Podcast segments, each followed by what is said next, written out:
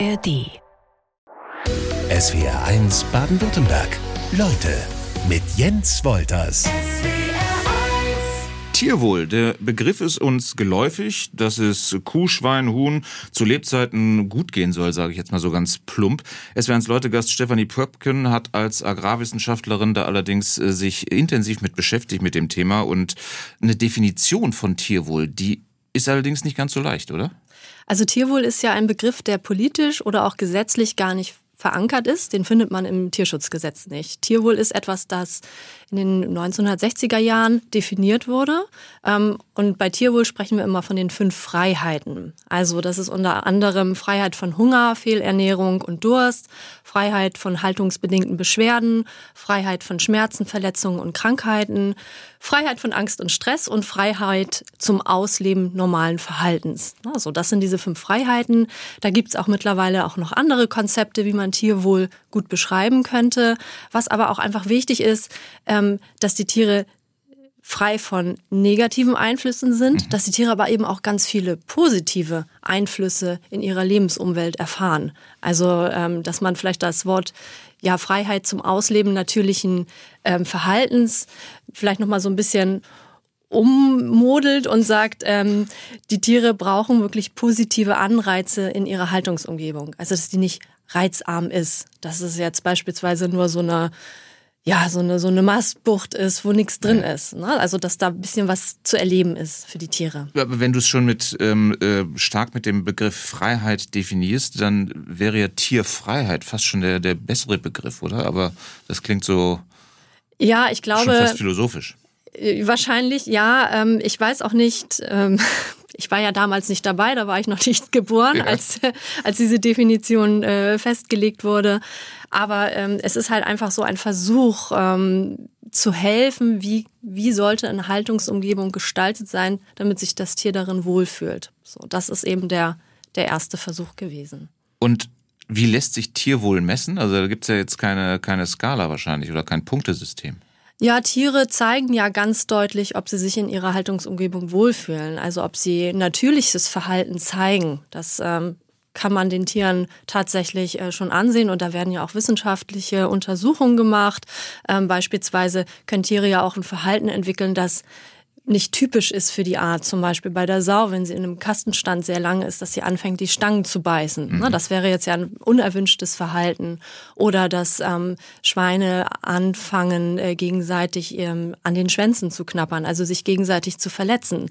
Dann ist es, äh, dann ist an dem Haltungssystem etwas nicht in Ordnung.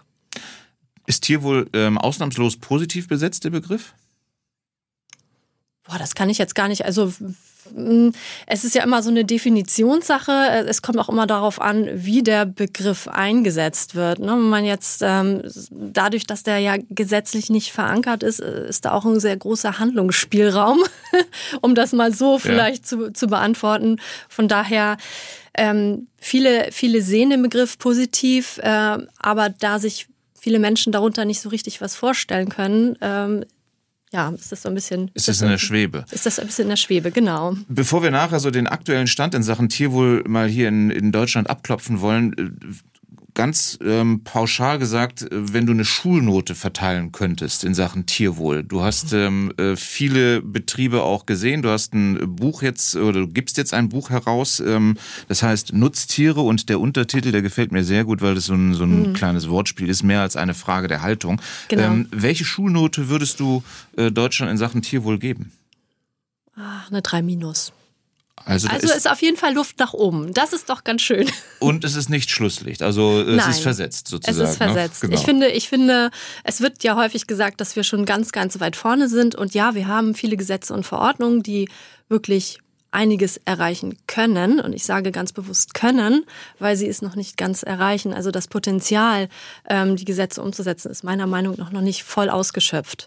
Äh, es wird sehr viel geregelt. Es wird auch viel noch nicht geregelt. Von daher Potenzial nach oben und ich äh, vertraue auch darauf, dass wir unsere Schulnote dann irgendwann vielleicht in Richtung zwei verändern können. Verbessern können. Ja. Wenn wir im Supermarkt sind, dann äh, um Fleisch einzukaufen, dann begegnen uns auch die bekannten Kennzeichnungen. Ähm, Expertin Stefanie Pöpken ist weiter zu Gast in SWRs Leute.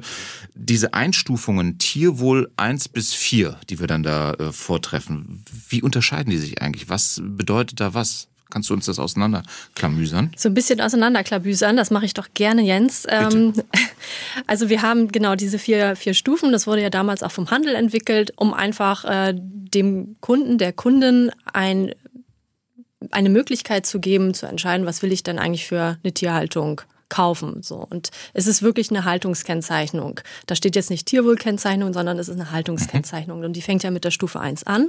Das ist der gesetzliche Mindeststandard. Dann geht sie über die Stufe 2, das ist dann Stallhaltung plus, also gesetzlicher Mindeststandard plus ein paar Zusatzfeatures, kann man so sagen. Also ein bisschen mehr, bisschen mehr Platz, vielleicht noch ein bisschen Auslauf? mehr Beschäftigungsmaterial. Nein, Auslauf nicht. Okay. Da sind wir dann äh, schon in Stufe 3. Okay. Ähm, das ist dann das Außenklima. Das heißt nicht unbedingt, dass das direkt Auslauf ist. Das kann auch sein, dass dann im Stall einfach eine Wand geöffnet wird und die Tiere ähm, frische Luft schnappen können. Das Wenn- heißt Außenklima. Wenns Fenster aufgemacht Okay, wird. gut. Wenn ich genug Fenster habe und sie aufmache, dann bin ich schon im Außenklimabereich. Ähm, es gibt aber natürlich auch Betriebe, die in der Stufe 3 sind und ihren Tieren einen Auslauf äh, ermöglichen oder auch zum Beispiel im Bereich äh, Milchviehhaltung. Da müssen die Tiere dann auch auf die Weide oder auf einen Lauf oder einen Laufhof ähm, nutzen dürfen. Ähm, und dann haben wir noch äh, die Stufe 4, das ist Premium und Bio, das wird im Moment noch zusammengefasst. Ähm, also einerseits äh, konventionelle Premiumhaltung und äh, dann die Biohaltung. Da haben die Tiere also noch sehr viel mehr Platz, müssen auf jeden Fall einen Auslauf haben oder auch bei den Rindern dann eine Weide, die ähm, zu bestimmten Zeiten zur Verfügung stehen muss. Reicht dir das oder äh, würdest du es gerne anders haben wollen? Also damals, als ähm, Lidl fing ja damit an, diese Haltungsform, damals war es ja, glaube ich, noch Haltungskarussell oder jeder hatte da ja einen ganz fantastischen Namen dafür am Da war es Anfang. noch unübersichtlich. Da war es komplett unübersichtlich, deswegen war das äh, wirklich ein guter Schritt, dass die sich alle zusammengetan haben und gesagt haben, wir machen jetzt die Haltungsform mit einheitlichen Regelungen. So. Und dass wir da keinen Flickenteppich haben, sondern dass es da also wirklich eine einheitliche Regelung gibt. Ähm, und äh, zu der Zeit damals war ich noch äh, bei Profi, bei einer kleinen äh, Tierschutzorganisation in, in Kiel. Und das, was mich wirklich gestört hat, war die, die, die Art der Einteilung von, von eins bis vier. Weil wenn wir über das Schulnotensystem mal nachdenken, hier ist eins ja natürlich immer sehr gut und vier ist, na ja, also man hat irgendwie noch bestanden. Und plötzlich war das alles andersrum. Wenn wir uns also die Eierkennzeichnung angucken, von 0 bis 3, na, 0 war Bio, 1 war Freiland, 2 Bodenhaltung, 3 dann, dann Käfighaltung, ähm, habe ich wirklich damals gehofft, dass sich äh, diese Haltungsform so ein bisschen daran orientiert. Und das hatte, das wurde uns damals auch so gesagt, als es also in der Mache war.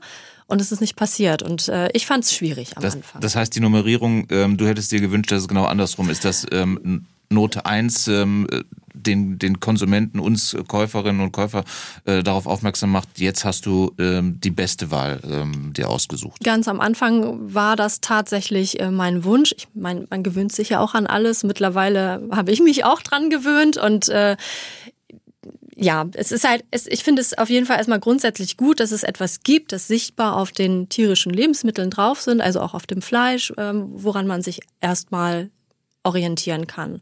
Aber dann ist es auch an jedem Einzelnen, sich äh, vielleicht auch weiter zu informieren. So, was bedeutet das dann? Weil jetzt nur so ein kleines, so ein kleiner Aufkleber sagt ja nicht wirklich viel aus. Was heißt das eigentlich für die, für die Höfe, also diese Tierwohlvorgaben ähm, einzuhalten, umzusetzen? Was äh, müssen Bäuerinnen und Bauer, Bauern dafür ähm, ja leisten? Also den Stall umbauen? Also ein Stallumbau ist eigentlich nicht notwendig, wenn ich von der Stufe 1 auf die Stufe 2 möchte. Weil da geht es ja meistens eher darum, dass ich den Tieren mehr Platz verschaffe. Im Schweinebereich, wenn wir das jetzt mal als Beispiel sehen, ähm, ein Schwein in der gesetzlichen oder bei der gesetzlichen Mindestvorgabe bei einem, bei einem Mastschwein, wenn es also ausgemästet ist, äh, haben wir ein Dreiviertel Quadratmeter, hattest du vorhin ja auch schon gesagt. So, und wenn ich dann in die Stufe 2 möchte, also in die Haltungsform Stufe 2, dann muss ich meinem, äh, muss ich meinen Schweinen 10 Prozent mehr Platz geben. Das bedeutet, dann nehme ich einfach ein Schwein aus der Bucht raus. Na, dann mhm. haben die also alle, haben dann alle anderen Schweine vielleicht nachher 10 Prozent mehr Platz. Das bedeutet also im Umkehrschluss, ich brauche, um in Stufe 2 zu kommen von der 1, brauche ich jetzt nicht direkt meinen Stall komplett umbauen. Es wird komplizierter, je höher die Haltungsformstufen werden. Also wenn ich jetzt von Stufe 2 in 3 möchte und dann diese Vorgabe mit dem, mit dem Außenklimareiz habe, das ist äh, gerade für Altgebäude oder einfach ne, Ställe, die nicht so konzipiert sind, schon mit einem größeren Aufwand verbunden und da muss dann auch wirklich Geld fließen. Es werden so Leute Gast Stefanie Pöpken sagt, Tierhaltung und Tierwohl geht zusammen, ähm, wenn sich die Tierhaltung konsequent am Tierwohl ausrichtet. Das wäre so die Idealvorstellung, denke ich mal. Ähm, aber wie ist es in echt? Äh, welche Zustände hast du sozusagen erlebt? Du hast viele Betriebe, viele Höfe gesehen und ähm, äh, es geht mir gar nicht darum, jetzt irgendwie alles schlecht zu machen, weil du hast auch äh, viele gute Dinge kennengelernt. Ja, ich muss tatsächlich erst mal sagen, dass es ja, es gibt keinen Landwirt und keine Landwirtin, die ähm, ihre Tiere schlecht halten wollen. So, alle wollen das Beste für ihre Tiere, weil wenn ich nur kranke Tiere habe, dann äh, kann ich sie nicht verkaufen, dann, ne, äh, es ist ja meine Lebensgrundlage. Ähm, aber es gibt natürlich einige Betriebe, die immer noch mal ein bisschen mehr machen und halt auch viel ausprobieren oder auch in Programmen sind, ein bisschen Geld vom Staat bekommen, um bestimmte Dinge auszuprobieren und umzusetzen. Und wenn die das machen, dann ähm, geben sie ja ihre Erfahrungen auch weiter. Und in dem Buch, das ich ja gemeinsam mit Bernward Geier und Renate Künast ähm, am Montag dann herausbringe, war es uns ganz, ganz wichtig, dass wir eben auch Betriebe besuchen, dass wir Leuchtturmprojekte, Betriebe darstellen und halt zeigen, ähm, es geht auch anders.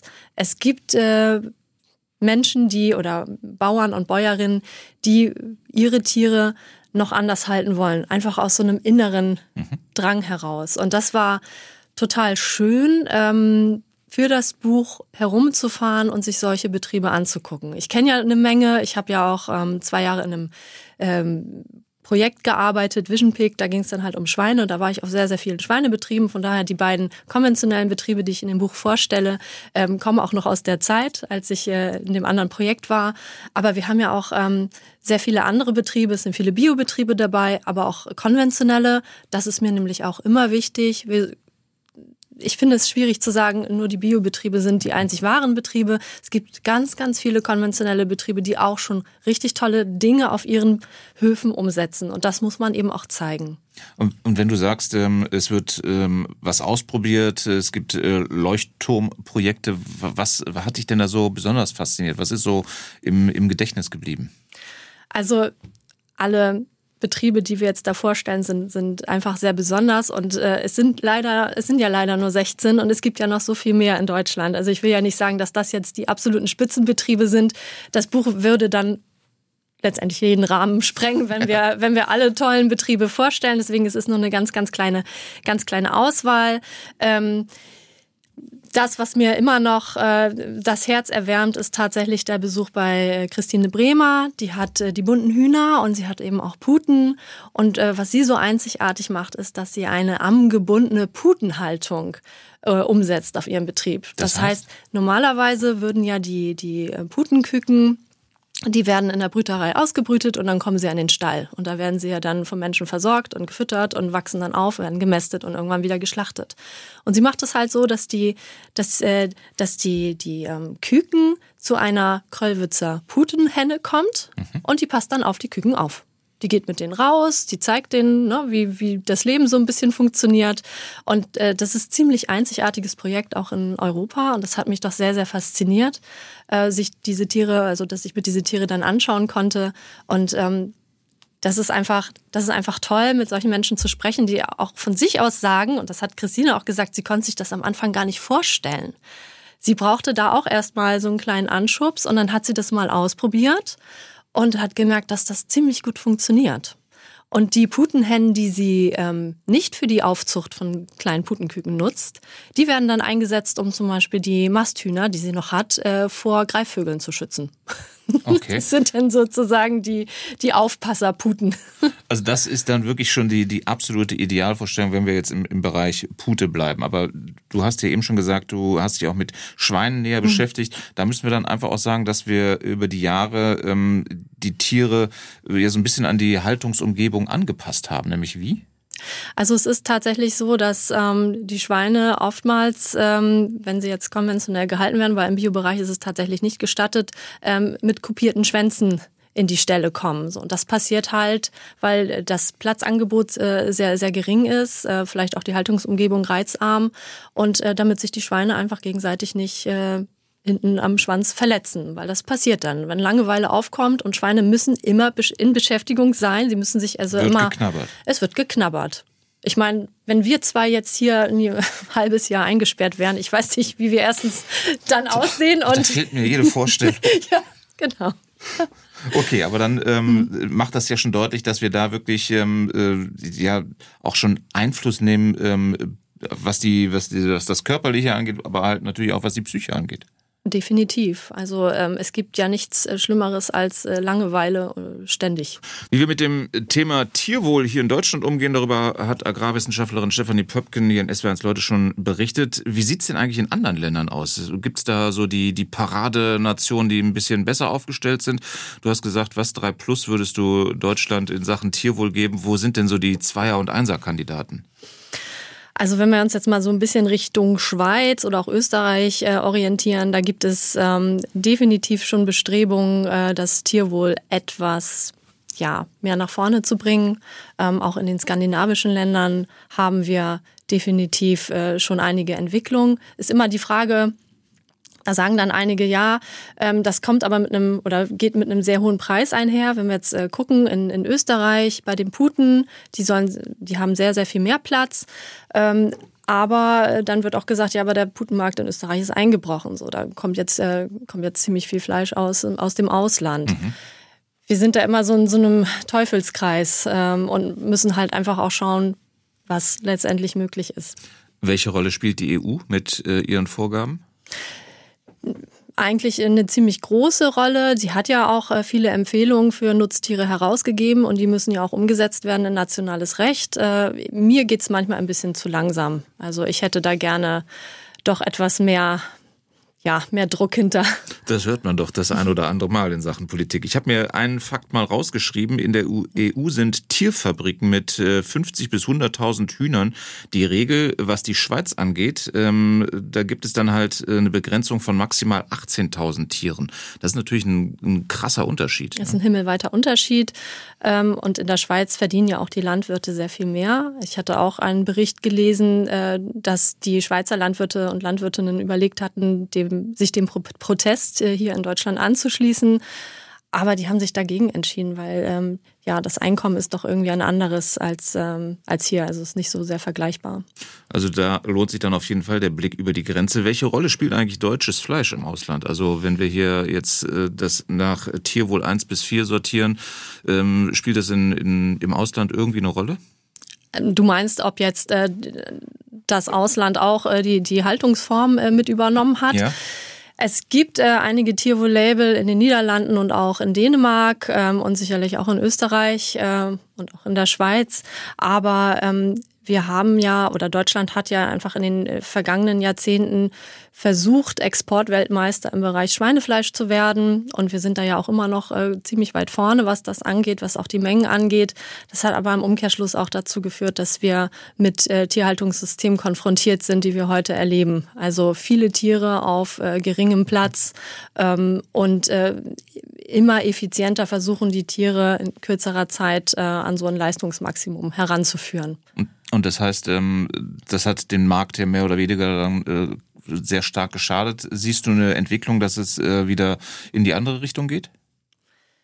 Ich glaube, es geht nur in die andere Richtung, wenn auch die anderen Länder Tierwohl mehr schätzen, weil das ist halt auch die Frage, wie ist die Diskussion zu Tierwohl in, in außereuropäischen Ländern? Und da sehen wir sie nicht so stark äh, diskutiert wie jetzt zum Beispiel hier in Deutschland. Also in China wird nicht viel über Tierwohl gesprochen ähm, und uns ist das wichtig. Und wir ähm, oder die Bauern hier produzieren ja zu einem gewissen Standard, zu einem sehr hohen Standard äh, und es wird ja nicht bezahlt. Also wir das geht dann über den Weltmarktpreis äh, ne, und, und das, was dann für das Fleisch verdient wird, äh, deckt ja bei weitem nicht die Kosten, die, die für die Produktion entstehen. Wenn tausende Traktoren wie in diesen Tagen durch die Städte fahren, dann ist nicht Markt, dann haben die Bäuerinnen und Bauern einen Riesenhals auf die Politik nämlich. Viele von ihnen fühlen sich seit Jahren ähm, oder fühlen diese seit Jahren neue Verordnung oder äh, Subventionskürzungen, dass sie sich dadurch gegängelt fühlen. Agrarwissenschaftlerin Stefanie Pöpken ist weiter zu Gast in SWRs Leute. Äh, hast du Verständnis für diesen Protest der Bauern? Ich habe schon Verständnis für den Protest der Bauern. Ähm wenn man einfach mal darüber nachdenkt, dass man so viel Zeit und Energie in seinen Betrieb steckt und davon noch nicht mal leben kann, ohne Subventionen zu bekommen, ist das, ich finde das ziemlich tragisch. Obwohl natürlich auf der anderen Seite argumentiert wird, dass äh, die letzten Jahre anscheinend, ähm, ohne dass ich in die Bücher geguckt habe von der, ähm, der Landwirtschaft, äh, gute Jahre waren. Ähm, aber da hat sich natürlich was angestaut. Ich glaube, das ist so äh, der Punkt, dass das jetzt nicht eine aktuelle Entscheidung ist, sondern das ist über Jahre gewachsen. Es ist einfach in den letzten Jahrzehnten gewachsen und auch die junge ABL, also Arbeitsgemeinschaft Bäuerliche Landwirtschaft, sagt das ja auch, dass sie protestieren, weil sie gegen die jahrzehntelange falsche Agrarpolitik protestieren. Ne? Dass einfach auch Haltungsumgebungen gefördert wurden mit, mit staatlichen Geldern, die wir jetzt ankreiden, die wir jetzt ja gar nicht mehr haben wollen. Dass ähm, vermehrt auf den Export gesetzt wurde, dass immer dieses günstig produzieren, schnell und äh, viel, viel Masse, dass das jetzt etwas ist, was uns auch so ein bisschen auf die Füße fällt, weil wir vor dieser riesengroßen Aufgabe stehen, die äh, Landwirtschaft umzubauen, also vor allen Dingen auch die Tierhaltung umzubauen. Und das ist ja nicht mal mit 10 Euro gemacht, sondern da reden wir ja wirklich über Milliarden. Mhm. Ich glaube, ähm, die Demonstrationen als Mittel ähm, äh, der Demokratie, da sind wir uns einig, dass das gut ist. Die Art und Weise brauchen wir auch nicht drüber reden. Wenn ich Galgen sehe, ähm, äh, haben die da nichts zu suchen oder Politiker, die bedrängt werden. Ist es jetzt so gerade auch so ein bisschen das, das Pech des aktuellen Bundeswirtschaftsministers äh, Cem Özdemir, dass der die Suppe der vergangenen Jahrzehnte so ein bisschen auszulöffeln hat, ohne dass ich den Mann in Schutz zu nehmen habe? Ich glaube, das ist äh, tatsächlich so ein bisschen genau das, was du gesagt hast. Ähm, man übernimmt ja ein, ein Ministerium und äh, auf einmal verändern sich die Situationen. Äh, es hat ja auch keiner mit dem Ukraine-Krieg gerechnet und das ist alles, ähm, ja, es hat sich einfach alles extrem zugespitzt und äh, plötzlich steht man da und muss die Suppe auslöffeln. Es geht auch ähm, in Sachen Tierwohl um äh, eine Tierwohlabgabe. Das ist dann mit Sicherheit auch nochmal irgendwo äh, bei den ähm, in der Landwirtschaft ein Thema. Aber in Sachen Tierwohlabgabe, die sich ja auch die Ampelregierung auf die Fahne geschrieben hat, ist jetzt seit einem Jahr nichts passiert. Klär mich mal auf, wie wichtig wäre dieser Schritt, dass man den tatsächlich geht? Ich fände eine Tierwohlabgabe sehr, sehr wichtig aber sie ist nur dann wirklich wirksam, wenn das Geld auch tatsächlich bei den Bauern ankommt. Also wenn das dann wieder irgendwo versackt und ähm, nicht dorthin kommt, nämlich auf die Betriebe, dann äh, ist auch jede Tierwohlabgabe schon fast, dann brauchen wir die nicht. Jetzt hat es im vergangenen August ähm, ähm, die Auflösung des äh, Kompetenznetzwerks Nutztierhaltung gegeben, äh, auch bekannt als Borchert-Kommission weil man, ich fasse mal mehr oder weniger mit meinen eigenen Worten zusammen, keine Lust mehr hatte, länger auf die Politik zu warten. Ähm, was ist das eigentlich dann für ein Zeichen in Sachen Tierwohl?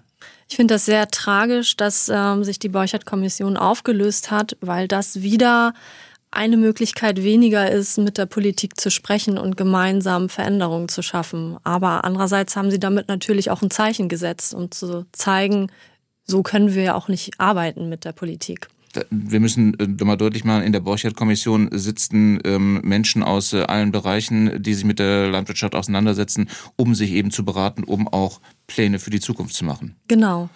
Nicht die Fleischqualität bestimmt äh, mehr oder weniger den Markt, sondern es tut noch der Preis. Äh, noch sage ich extra dazu. Gucken wir in SWRs Leute mit der Expertin für Tierwohl, Stefanie Pöpken, doch mal auf die Lebensmittelindustrie. Ähm, welche Fehler wurden vielleicht in der Vergangenheit gemacht?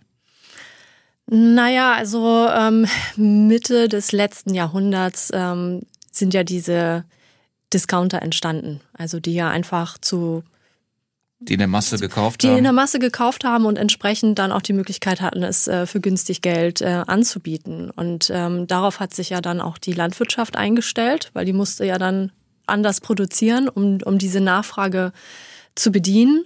Und ähm, das, was wir einfach heute auch in den Lebensmittelläden sehen, ist ein Produkt unseres, unseres Kaufverhaltens. Also das, was ich kaufe, das, was ich nachfrage, wird ja dann auch hergestellt mhm. und angeboten. So, und wenn jetzt ähm, der größte Teil der Bevölkerung sagt, ich will ähm, ich, ich will nicht viel Geld für Fleisch ausgeben oder ich kaufe einfach immer nur das günstigste Fleisch, dann wird es davon auch weiterhin viel geben. Mhm. Aber es kann sich ja nicht jeder immer ähm, die teure Portion Fleisch leisten. Nein, das stimmt. Ähm, aber da sagen ja auch gerade auch die ähm, äh, Tierschutzorganisationen oder auch ähm, ja, NGOs allgemein, dass es ja nicht darum geht, jeden Tag Fleisch zu essen. Also es geht auch jetzt nicht darum, dass alle vegan und vegetarisch werden müssen, aber ähm, das Maß äh, ist ja immer äh, wichtig. Äh, wenn ich jetzt jeden Tag Fleisch esse, dann haben wir eben einen sehr hohen Fleischkonsum und dann muss Fleisch auch entsprechend äh, so kostengünstig angeboten werden, dass ich es mir jeden Tag leisten kann. Wenn es äh, teurer ist, dann kann ich es mir nicht mehr jeden Tag leisten. Und für viele Menschen ist der Begriff Verzicht auf etwas ist ja schon so ein Unwort. Keiner möchte auf etwas verzichten. Und gerade bei Fleisch. Fleisch war bisher immer ähm, eine, ein, ein Lebensmittel, das man sich tagtäglich leisten kann. Und wenn ich das nicht mehr kann, was sagt das dann über mich und vielleicht auch mein Einkommen aus? was wir Verbraucher in der ganzen Tierwohldiskussion beisteuern können oder sollten, darüber reden wir gleich noch. Ich habe mir eine Sache rausgeschrieben, die fand ich ganz spannend. Das Handelsblatt hat im vergangenen Jahr eine Studie rausgegeben, äh, nach der seit März 2022 die Wurst- und Schinkenhersteller die Preise nicht erhöht haben, die Discounter dann allerdings schon. Äh, Im Verkauf stiegen die Preise teilweise um zweistelligen Prozent, äh, um eine zweistellige Prozentzahl das, das heißt ja, das ist eine, eine absolut, ein absolutes Geschäft. Ne? Also das heißt ja nicht, dass schon am Anfang die Preise gestiegen sind und hinten raus wir dann auch mehr dafür zahlen müssen, sondern da wird einfach Kohle mitgemacht. Da wird dann Kohle mitgemacht. Und Fleisch ist ja auch ein Lebensmittel, das die Menschen in die Läden reinbringt. Also gerade zum Monatsende gibt es ja dann oftmals diese, diese Flyer, die dann ähm, gerade Fleisch auch sehr günstig anbieten. Dann gibt's wieder Sonderangebote und dann kommen die Leute in die Läden und kaufen nicht nur das Fleisch, sondern machen dann auch ihren gesamten Einkauf in dem entsprechenden Laden. Deswegen werden ja solche Flyer dann auch äh, verteilt. Als Anlocker, dass, Als du, Anlocker. dass du ins Geschäft kommst und dann doch alles da beschäftigst, weil du nicht nur dein Fleisch da holst und äh, das Die Gemüse. Bananen woanders mhm. und das Gemüse dann wieder in einem dritten Laden. Also einige machen das ja, aber das sind ja dann die bewussten Käufer, die vielleicht auch äh, die dann, ähm, also die dann vielleicht sagen, okay, äh, ich, ich kaufe sowieso nur hochwertiges Fleisch und ich kaufe meine ganzen hochwertigen äh, oder möchte einfach mehr Geld ausgeben, möchte nur Bio kaufen und dann wandern die mit Sicherheit auch mal zwischen den Läden hin und her. Aber eigentlich durchschnittlich, wenn man jetzt in einem Laden drin ist, dann macht man seinen Einkauf auch dort. Haben wir uns denn zu lange dann äh, abhängig gemacht ähm, von äh, so ein paar Supermarktketten, ob Discounter oder ähm, nicht? Ich glaube, es ist für uns einfach jetzt gang und gäbe geworden, dass auch Lebensmittel, ob es jetzt tierische sind oder pflanzliche, dass die immer vorhanden sind. Es ist ja egal, wann ich in einen Supermarkt reingehe oder in einen Lebensmittelhandelladen. Ich finde immer das volle Sortiment vor. Ich kann immer auswählen zwischen 20 verschiedenen Milchen. Ich, hab, äh, ich kann mir 30 verschiedene Wurstwaren aussuchen, ob ich da morgens um 7 oder abends um 21 Uhr hingehe. Es ist immer da und daran ist man gewohnt. Also wir sind schon sehr verwöhnt, was so auch das Angebot von, von Lebensmitteln angeht. Da denkt man gar nicht mehr so viel drüber nach. Es gibt's einfach. Dass da mal irgendwie ein Regal einfach leer ist. Das hatten wir, glaube ich, während der Corona-Zeit allerdings auch nur bei Toilettenpapier, Toilettenpapier und Nudeln, glaube ich. Ne? Das stimmt. Was kann jeder von uns tun in Sachen Tierwohl?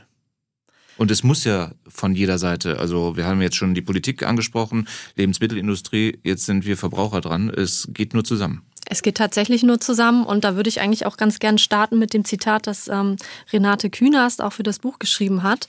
Sie hat nämlich geschrieben, ähm, die gesellschaftliche Betriebserlaubnis für den Großteil der heutigen Tierhaltung ist faktisch beendet.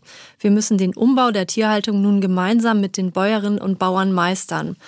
Und das, finde ich, sagt ja schon ganz viel, weil der Umbau der Tierhaltung hin zu höheren Tierwohlstandards ähm, ist eine gesamtgesellschaftliche Aufgabe. Das können also, wir können jetzt nicht von den Bauern erwarten, dass die das jetzt alles mal so machen. Mhm.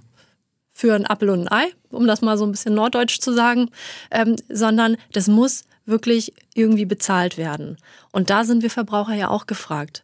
Äh, jeder, jede, fast jeder oder jede Verbraucherin sagt ja bei einer Vorsorgeumfrage, ja, ich bin für Tierwohl, ich will, dass es den Tieren gut geht. Und an der Kasse sieht das alles wieder ganz, ganz anders aus. Die meisten machen sich auch nicht wirklich Gedanken, was sie da kaufen. Die entscheiden ja nach dem Preis, hattest du ja auch vorhin schon genau. gesagt. Ähm, und da muss ein Umdenken stattfinden. Also ich muss mich persönlich doch dafür interessieren, was ich kaufe und was ich mit meinem Kauf unterstützen möchte. Ähm, wenn ich nur auf den Preis achte, dann wird sich nichts ändern. Wenn ich aber anfange, bewusst zu kaufen und ähm, auch versuche, die heimische Landwirtschaft mit bewussten Kaufverhalten zu stärken, dann wird es auch äh, eine Veränderung geben.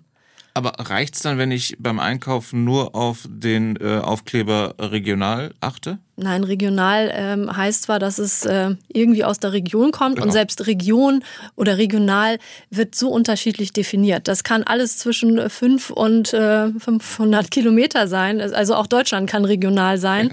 Ähm, von daher, da würde ich mich gar nicht so wirklich drauf verlassen, wenn ich das echt wissen möchte. Es gibt die Verbraucherzentralen, da kann ich mich super informieren. Ich kann mich im Internet informieren. Ich muss nur etwas Zeit investieren. Und da denke ich, das haben doch auch die Tiere in den Ställen oder auf den Betrieben verdient, dass wir uns die Zeit nehmen und uns informieren. Wie gehst du denn zum Beispiel vor? Also nicht, dass du jetzt ähm, äh, die, die Leitfigur sein solltest, aber äh, du hast ja für dich wahrscheinlich auch eine Haltung gefunden, einen Weg gefunden. Es ist tatsächlich so, dass wir zu Hause sehr, sehr wenig Fleisch essen. Ähm, meine Tochter isst gerne mal Wurst, also Aufschnitt. Ähm, wir kaufen hauptsächlich alles Bio. Und äh, das ist, äh, ja, so, so ist dann eben auch unser, unser Kaufverhalten. Also, dass wir auch in kleine Biomärkte gehen, äh, in kleine Biosupermärkte und dort einkaufen. Es ist wirklich teuer. Das äh, will ich jetzt gar nicht bestreiten. Aber mir macht es einfach auch ein gutes Gefühl. Ähm, oder wenn ich jetzt äh, vom Nachbarn Eier bekomme, dann weiß ich ja auch, wie die Tiere gelebt haben. Also ich interessiere mich halt schon dafür, dass ich jetzt, ich kann nicht alles kontrollieren. Ähm, es kann auch bestimmt mal vorkommen, dass ich jetzt äh, Fleisch esse, das äh, nicht so nicht so oder wo das Tier nicht so gelebt hat, wie ich das äh, mir wünsche. Ähm, aber ich versuche da mein Bestes und keiner keiner ist perfekt und ich will jetzt auch nicht irgendwie als perfekte Leitfigur hier gelten. So, so wollte ich dich auch nicht hinstellen. Das habe ich ja deutlich gemacht. Geht es auch ähm, ein bisschen darum, dass wir mehr vom Tier nutzen. Also dann sind wir bei dieser ganzen Diskussion äh, from nose to tail, ähm, genau. also von der Nase bis zum Schwanz, dass man wirklich ähm, versucht, so viel wie möglich vom Tier zu nutzen, um wenig wegzuschmeißen. Das äh, wäre natürlich sehr schön. Äh, die wenigsten von uns wissen allerdings noch, äh, wie man äh, das ganze Tier verwertet. Und es sind ja auch viele Lebensmittel oder viele Gerichte werden ja gar nicht mehr gekocht. Also auch da könnte man natürlich äh, Anreize schaffen und ähm, dafür Sorge tragen, dass dann auch die Tiere entsprechend äh, mehr genutzt werden. Also dass dann alles von den Tieren, von, von der Nase bis zum Schwanz. Jetzt haben wir über äh, Rinder, über Schweine, über Geflügel gesprochen. Mhm. Fisch spielt ja auch eine Rolle. Mhm. Sollte man in Sachen Tierwohl am besten weniger Fisch essen oder mehr? Weniger. Ja, klare Antwort. Warum? Ich finde, dass die ähm, Zustände auch in den Aquakulturen einfach nicht gut sind und ähm, wir müssen na, wenn wir, wenn wir wirklich ähm, Veränderungen erreichen wollen, dann dürfen wir nicht etwas äh, kaufen, was äh, einfach nicht gut ist. Also die Kaufentscheidung muss auch da den Anreiz schaffen, in bessere Systeme zu investieren. Schlussrunde in SWR1 Leute mit der Agrarwissenschaftlerin Stefanie Pöpken. Ich fange mal mit dem Lob an. Äh, kommt von Andreas Gerlach aus Stuttgart-Heumar. Der hat geschrieben, äh, sehr offene Interviewpartnerin, äh, sehr realitätsnahe Meinung, nicht so dogmatisch wie viele andere. Ähm, und also das schätzt er sehr, da, das gebe ich dir mit auf dein Konto. Es gibt eine Frage von Jürgen Pfohl aus Ludwigsburg. Der möchte wissen, ähm, ob du schon was von der Ent oder wie du zur Enthornung der Rinder stehst. Das müsstest du vielleicht einmal kurz erklären, bitte. Also Rinder werden ja enthornt. Ähm damit äh, einerseits äh, keine Verletzungsgefahr weiter von den Hörnern ausgeht und andererseits kann man dann auch Rinder etwas äh, enger in den Ställen halten. Also dann brauchen sie weniger Platz, weil behornte Rinder brauchen doch sehr viel Platz. Im Ökobereich ist das so, dass die Enthornung per se verboten ist. Es gibt auch Ausnahmeregelungen, aber ähm, eigentlich darf man äh, die Hörner von, von Biorindern nicht äh, kopieren. Ähm, es ist letztendlich, also das Horn ist, äh, das Horn des Rindes ist auch etwas, was auf diesem ganzen Weg der, der modernen Tierhaltung leider verloren gegangen ist. Ähm, ist wieder so eine Effizienzsache. Man möchte eben viele, viele Tiere im Stall halten. Mehr Tiere im Stall heißt also auch wieder mehr Milch in mhm. diesem Falle. Und das stört das Horn. Und äh, Jürgen Vohl, Vohl, schreibt, äh, wenn diese Enthornung schlecht gemacht wird, ist dies äußerst schmerzhaft und Rinder brauchen die Hörner, um den Rang in der Herde festzulegen. Das also stimmt, da hat er recht. Durchaus ähm, ähm, in der Gruppe nicht ganz unwichtig für so ein, mhm. für so ein Rind. Was haben wir noch? Susanne Fuchs aus äh, Neuberent. Ähm, ich finde es sehr traurig und schade, dass es überhaupt Regelungen bedarf, wie Tiere zu halten sind. Andere Lebewesen mit Körper, Geist und Seele so zu halten, wie man selbst leben und gehalten werden möchte, äh, wenn man schon später aufgegessen wird, das sollte eigentlich selbstverständlich sein. Ich glaube, das ist eine Meinung, die wir so stehen lassen können. Mhm. Ich habe eine Frage, die kommt äh, von Thomas Mayer aus Endingen bezüglich der Beurteilung des Tierwohls in Deutschland mit drei Minus. Die geht dann allerdings an mich, weil ich dich sozusagen ja mehr oder weniger ähm, aufgefordert hatte, eine Schulnote zu geben.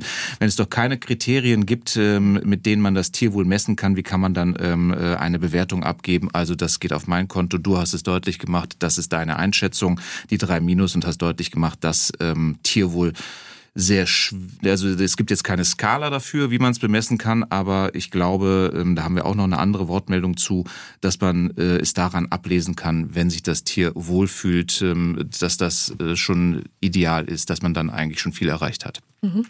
Jede Art von sogenannter Nutztierhaltung ist nicht artgerecht. Die verschiedenen Tierwohl-Labels sind nur Verbrauchertäuschung. Das kommt von Ramona Schindler. Keine Tierhaltung ist am besten für uns Menschen und den Tieren. Das ist ähm, auf jeden Fall auch eine starke Meinung. Das ist wohl wahr. Ähm, die Definition von Tierwohl, damit hatten wir angefangen, ist komplex, sagt auch äh, David aus Offenburg. Äh, er hat einen Vorschlag äh, der Herangehensweise, nicht das Tierwohl definieren, sondern lediglich den Stresspegel ohne Medikamente bewerten. Ist ein Tier immer ruhig und ausgeglichen, fühlt es sich auch wohl. Ähm, und ich glaube, danach geht es. Das ist das, was ich eben schon angesprochen habe. Hier habe ich die ähm, Wortmeldung jetzt gefunden.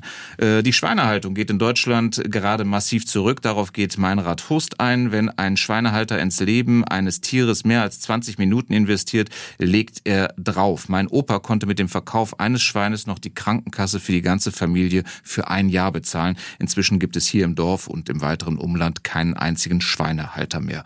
Das ist auch eine ziemlich deutliche Entwicklung. Auf jeden Fall. Ritt hat geschrieben, Rita besser gesagt, Tierwohl in Deutschland ähm, äh, sicher durch die Mentalität Geiz ist geil stark eingeschränkt. Der Preiskampf durch Discounter und Supermärkte ähm, legt dann wirklich alles vor. Das ist auch das, was wir gerade schon deutlich gemacht haben. Da sind wir alle gefordert. Wir müssen nicht auf jedes Angebot aufspringen, was uns die Supermärkte anbieten. Ähm, da müssen wir uns einfach für uns selber auch einen klaren Kopf machen und eine Haltung haben. Was wollen wir? Ja, und ich denke auch, wir sind einfach dran. Das ist wohl wahr. Äh, um die Fleischproduktion zu maximalisieren, bekommen die Muttersauen unter anderem bestimmte Hormone, welches im Blut der schwangeren Stuten vorhanden ist. Das hat Uschi Clement geschrieben aus Grafenau. Ähm, es gibt auch eine Doku dazu, sagt sie, Pferdeblut für Billigfleisch. Ähm, kennst du dieses Thema? Ja, ich kenne das Thema und das sind auch wirklich sehr, sehr unschöne Bilder, die einen da zum Teil aus Argentinien auch erreichen. Ähm, die tragenden Stuten müssen, wenn es zur Blutabgabe kommt, äh, mindestens zehn Liter abgeben. Oftmals verlieren die auch äh, im Verlauf dieser Haltung ihre Fohlen. Dann werden sie wieder tragend gemacht, weil einfach nur die tragenden Stuten dieses Hormon haben. Und das Hormon, ähm, wenn es zum Einsatz kommt äh, in der Saunhaltung, trägt dazu bei, dass die Sauen alle synchron ähm, in die Rausche kommen. Das ist also die Zeit, wo sie dann befruchtet werden mhm. können. Normalerweise macht das ja in der freien Natur der Eber. Äh, in den meisten Fällen werden sie ja künstlich besamt äh, und dafür wird halt dieses Hormon äh, genutzt. Es gibt aber da mittlerweile auch andere Alternativen. Also man muss es nicht äh, aus dem Pferdeblut gewinnen. Ähm, und äh, viele Landwirte haben sich da mittlerweile auch äh, von distanziert. Stefanie Pöpken in SWRs Leute, vielen Dank für dein Kommen. Ähm, Schulnote 3 hattest du jetzt äh, dieses Mal gesagt. Wenn du das nächste Mal kommst, haben wir uns hoffentlich in Sachen Tierwohl ein bisschen verbessert. Ich komme gerne wieder und freue mich. SWR 1 Baden-Württemberg. Leute, wir nehmen uns die Zeit.